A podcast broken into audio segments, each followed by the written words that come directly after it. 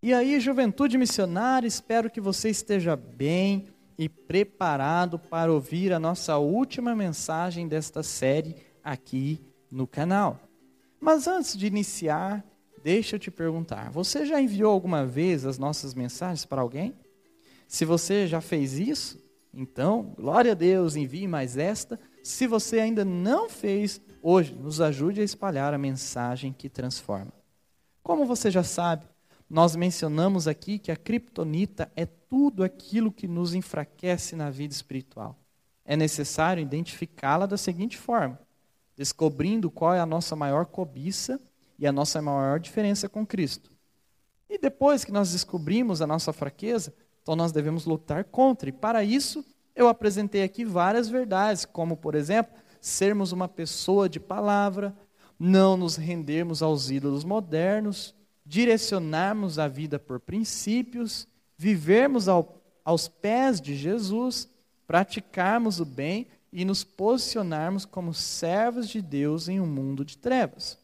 Agora, é importante sabermos que para não morrer diante da criptonita, devemos cuidar daquilo que não é pecado, mas se torna pecado.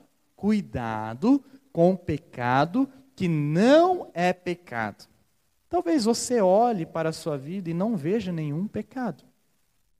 Talvez você não veja nada que vá contra os mandamentos de Deus. Talvez você não tenha nenhuma imoralidade na sua vida. Talvez você não tenha nenhum falso Deus, nenhuma mentira. Porém, eu preciso alertar que existem criptonitas em lugares que nem imaginamos. Por isso, mais uma vez, cuidado com o pecado que não é pecado. Há erros que não parecem erros. Existem falhas que não possuem características de falhas. Muitas vezes agimos e fazemos coisas que não são pecados, não são contrários à palavra de Deus, não são proibidos por Deus, não são proibidos pela Bíblia, mas que possuem certo tipo de risco. Atenção, deixe-me dar um exemplo. A Bíblia não diz que é pecado assistir televisão, não diz que é pecado assistir uma série, não diz que é pecado viajar, ela não diz que é pecado ir para um resort, ela não diz que é pecado comprar roupas, ela não diz que é pecado beber, ela não diz que é pecado desejar, a Bíblia não diz que é pecado sonhar, a palavra de Deus não diz que é pecado amar a família, filhos, amigos. Porém, existem pecados que nascem de estados não pecaminosos. Às vezes, uma hora que deveria ser de descanso se torna em um momento de ocasião para um erro. É por este motivo que nós, juventude missionária, devemos ter limites na vida. Mesmo você fazendo o que é certo, você tem que ter limite.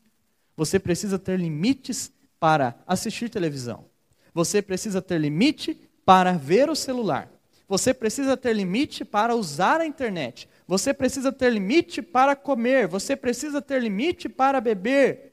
Você precisa ter limite. Caso contrário, você ultrapassará uma fronteira que é perigosa e que pode gerar pecado. É importante ter limites. Por exemplo, limites para as amizades.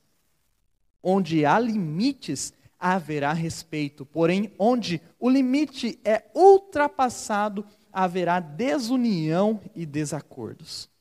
Veja como a Bíblia coloca as situações que não são pecados, mas que geram pecados. Tiago, capítulo 1, verso 15, NVT, diz o seguinte: Esses desejos dão a luz ao pecado, e quando o pecado se desenvolve plenamente, gera morte. O texto é claro. Os desejos geram pecados. Às vezes, os desejos nem eram impuros. Às vezes, você nem estava pensando em nada que era errado. Mas aquele desejo se tornou, à medida que você se entregou ao relaxamento, se tornou um pecado. Então, cuidado. Não deixe a bênção se tornar em maldição. Não permita que aquilo que é bom se torne uma criptonita. Você compreende o que eu estou querendo dizer? Vou dar alguns exemplos. Um namoro que era para ser de Deus se torna maligno quando nos afasta do Pai. Um trabalho que era para abençoar se torna uma maldição quando nos tira da igreja. Uma amizade que era para abençoar se torna maldição quando ela gera uma traição. Uma viagem que era para descansar se torna um pecado quando a entregamos aos vícios. Um livro que deveria ser um passatempo se torna maléfico quando nos tira da Bíblia e da oração. Compreende? Não transforme a bênção em criptonita. Cuidado com o pecado que não é pecado. Cuidado com aquilo que vem de maneira sorrateira e te leva para longe de Deus. Então, olhe para a sua vida hoje. O que é que talvez está parecendo inofensivo para você? E talvez você está brincando com isso. Cuidado.